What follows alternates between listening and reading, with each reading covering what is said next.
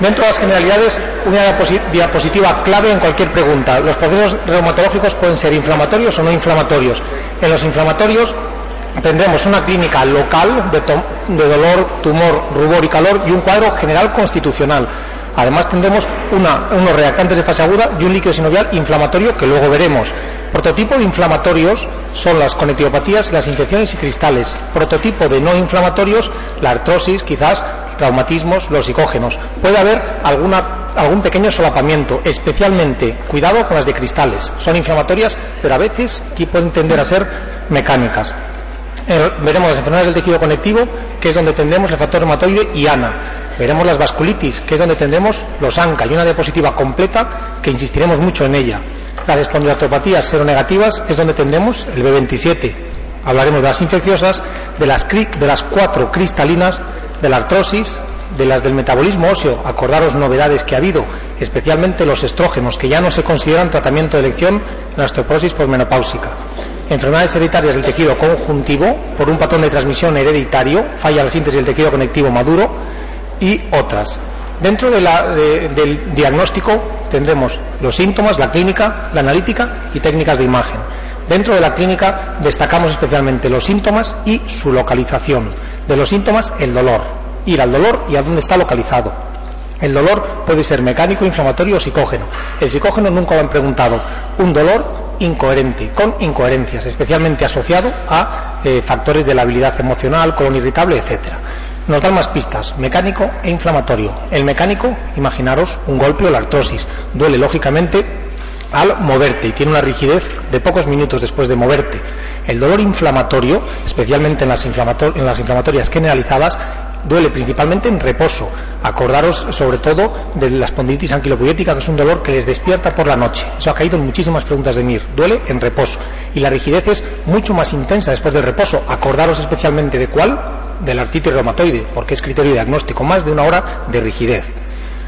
La localización fundamental, ir a buscarlo siempre, eh, especialmente las que son características, no suelen engañar, son monoarticulares, la séptica, gota, pseudogota y reumatismo palindrómico. Gota y pseudogota de manera aguda, porque de manera crónica tiende a ser poliarticular crónico simétrico.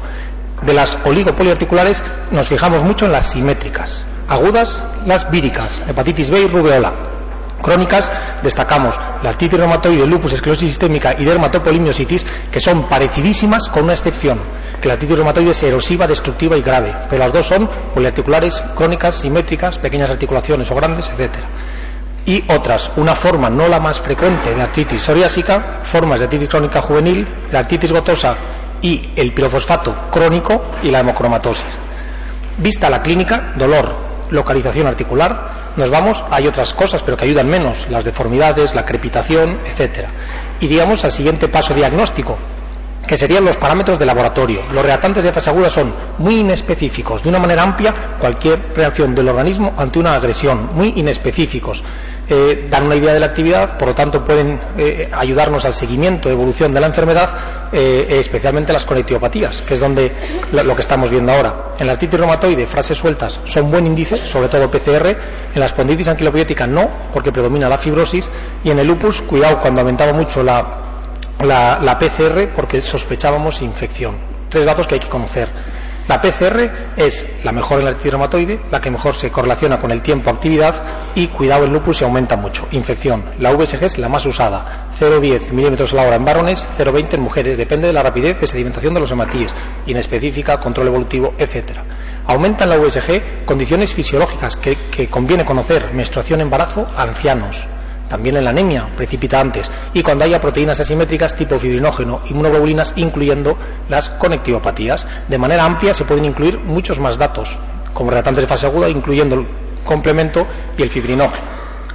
El líquido sinovial es la primera prueba a realizar ante toda monoartritis y es la prueba reumatológica más rentable ante toda monoartritis aguda, aunque las indicaciones concretas son todo tipo de monoartritis. Por definición hay que pinchar y acordaros de dos detalles. Hay que funcionar no solo para el diagnóstico, sino también para el tratamiento, evacuar en las inflamatorias sobre todo, y en la punción para para descartar cristales y bacterias, porque siempre que se sospechen hay que funcionar. Indicaciones, monoartritis de cualquier eh, tipo, traumatismo, con factor terapéutico y siempre que haya sospecha de infección o cristales y hemartrosis, lógicamente suele ser por el traumatismo. Características del líquido sinovial. El normal es parecido al mecánico, es claro, amarillento y viscoso, da eh, fuerza al choque entre dos huesos que ocurre en la articulación. El inflamatorio, eh, por el contrario, es turbio amarillento y disminuye la viscosidad. ¿Qué pasa con la inflamación? Que se come la viscosidad y la glucosa y aumentan los leucocitos, polimorfonucleares, proteínas y ácido láctico. Eh, no olvidaros tampoco de la utilidad de, eh, primero, el aspecto macroscópico del líquido sinovial, después ya iremos al microscópico, pero da muchas pistas, como os he comentado, eh, el aspecto macroscópico. Y destacamos otra vez el complemento. El complemento del líquido sinovial no nos va a engañar.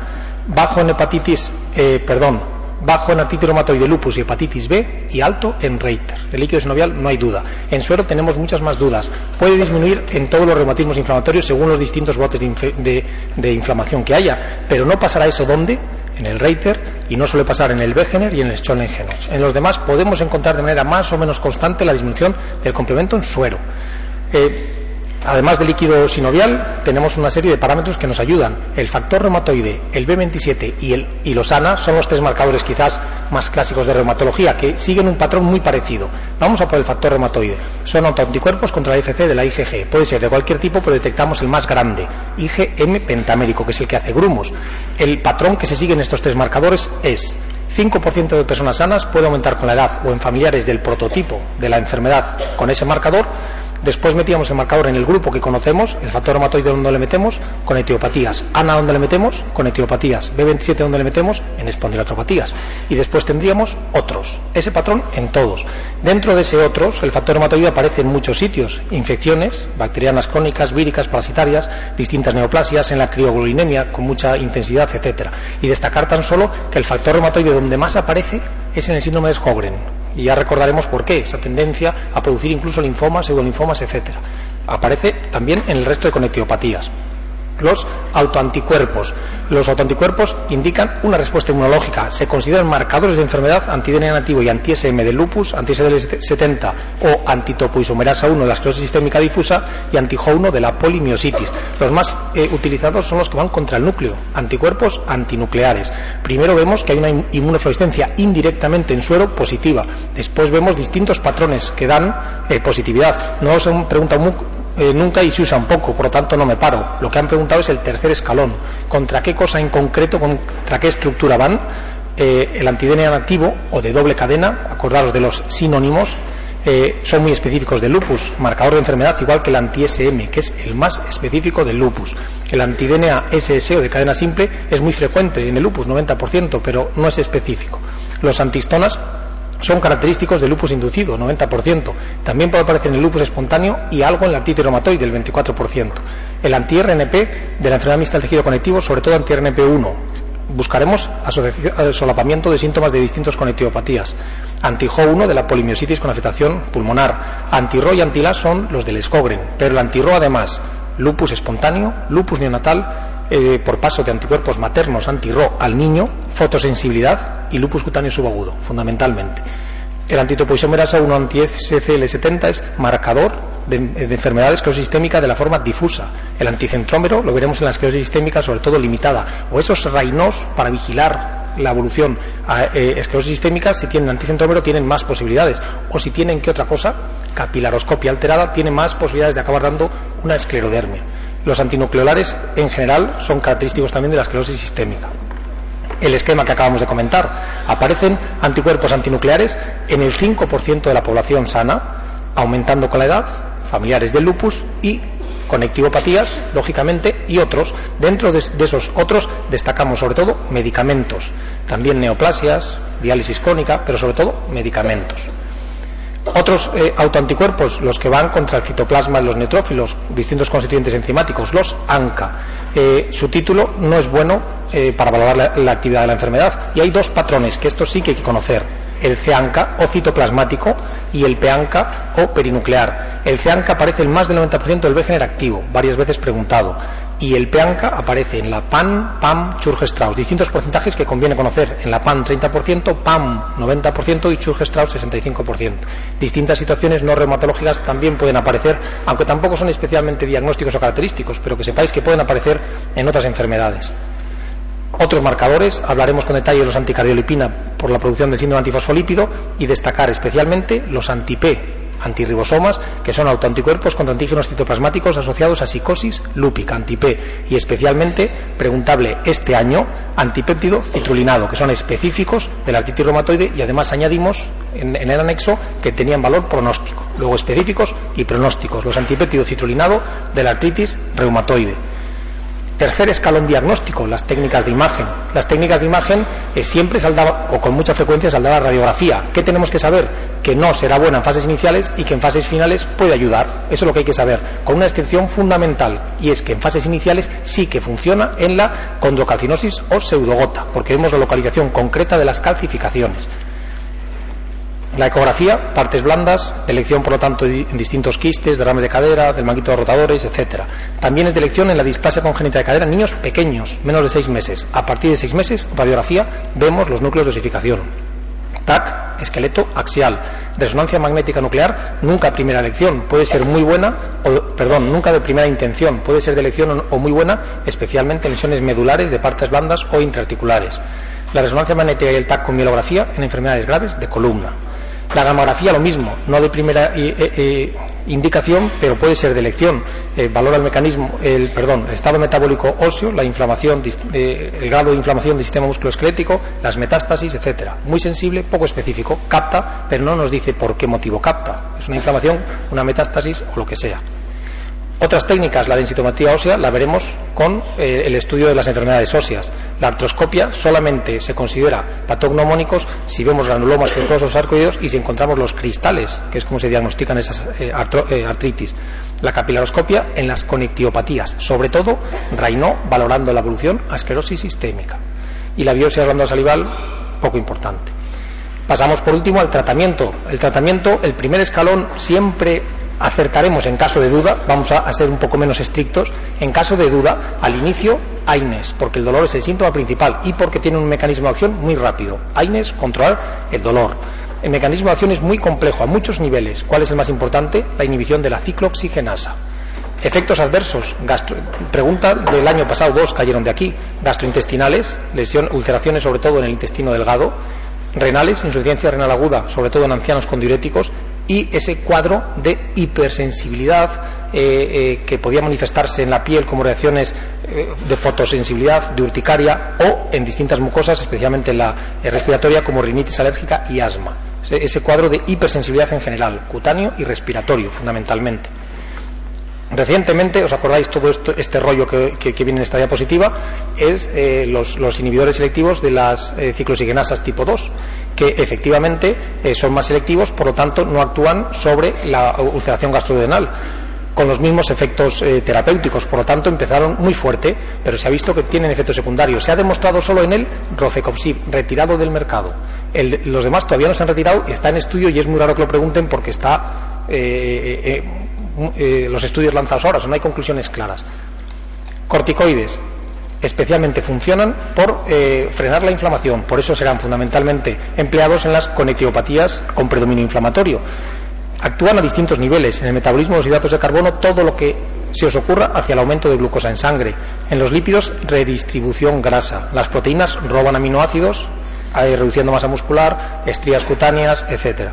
Participan en el equilibrio de electrolitos y del agua, roban sodio y agua y echan potasio, alcalosis hipocalémica y posible hipertensión arterial a la larga. Eh, además son antiinflamatorios e inmunosupresores, sobre todo por inhibición de la fosfolipasa 2, pero también actúan a muchos otros niveles. Por ese motivo hay que tener cuidado y en principio están contraindicados los corticoides en las infecciones activas, por el efecto inmunosupresor que producen como efectos secundarios que se derivan de lo que hemos visto, suprimen el eje hipotálamo hipófiso, hipófiso suprarrenal, acordaros, hay que dar los impulsos disminuyendo poco a poco la dosis, esa también es una pista muy útil eh, obesidad, intolerancia a la glucosa o diabetes. Con la diabetes alteran mucho las cifras de glucosa, osteoporosis, osteonecrosis séptica, fracturas, estrías, hirsutismo, acné, cicatrización, glaucoma, cataratas subcapsular posterior, incluso psicosis.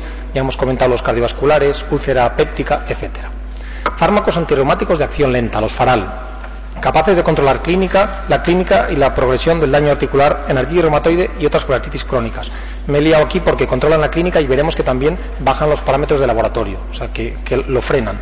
Tienen un periodo de latencia, no son efectivos en todos, tienen efectos secundarios, a veces graves, y uso continuado. Aquí ha habido alguna modificación. De momento lo mantengo para no liaros y después lo matizamos. ¿Cuáles son los faral clásicos, los cuatro magníficos, que acertáis siempre? O estos cuatro teneros bien claros, porque lo demás, aunque se está cambiando, pero no está del todo eh, claro. Está clarísimo que los antipalúdicos, sales de oro, de y sulfasalcina, se consideran por todos los autores como faral.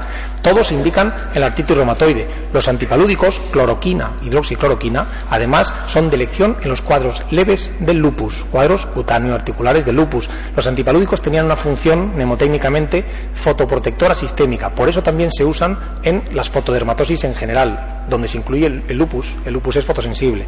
Las sales de oro están especialmente indicadas en la artropatía psoriásica. La D-penicillamina es el único fármaco que puede hacer algo en la esclerodermia y las sulfasalacinas en las espondiloartropatías inflamatorias.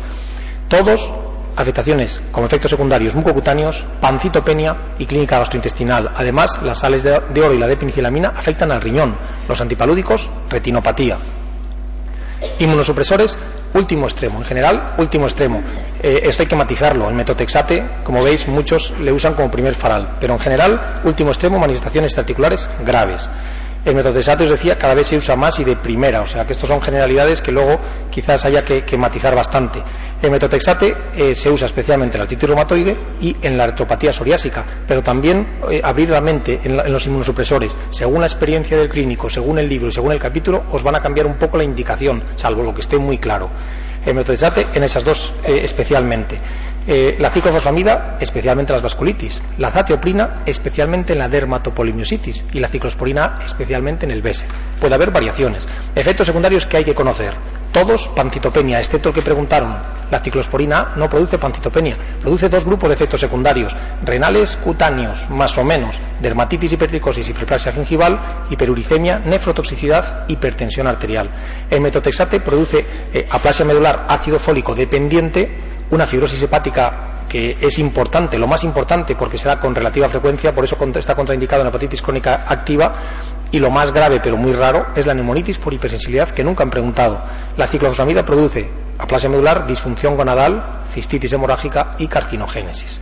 La ciclosporina produce efectos cutáneos, incluyendo la eh, hipertricosis y tendencia a verrugas, etcétera.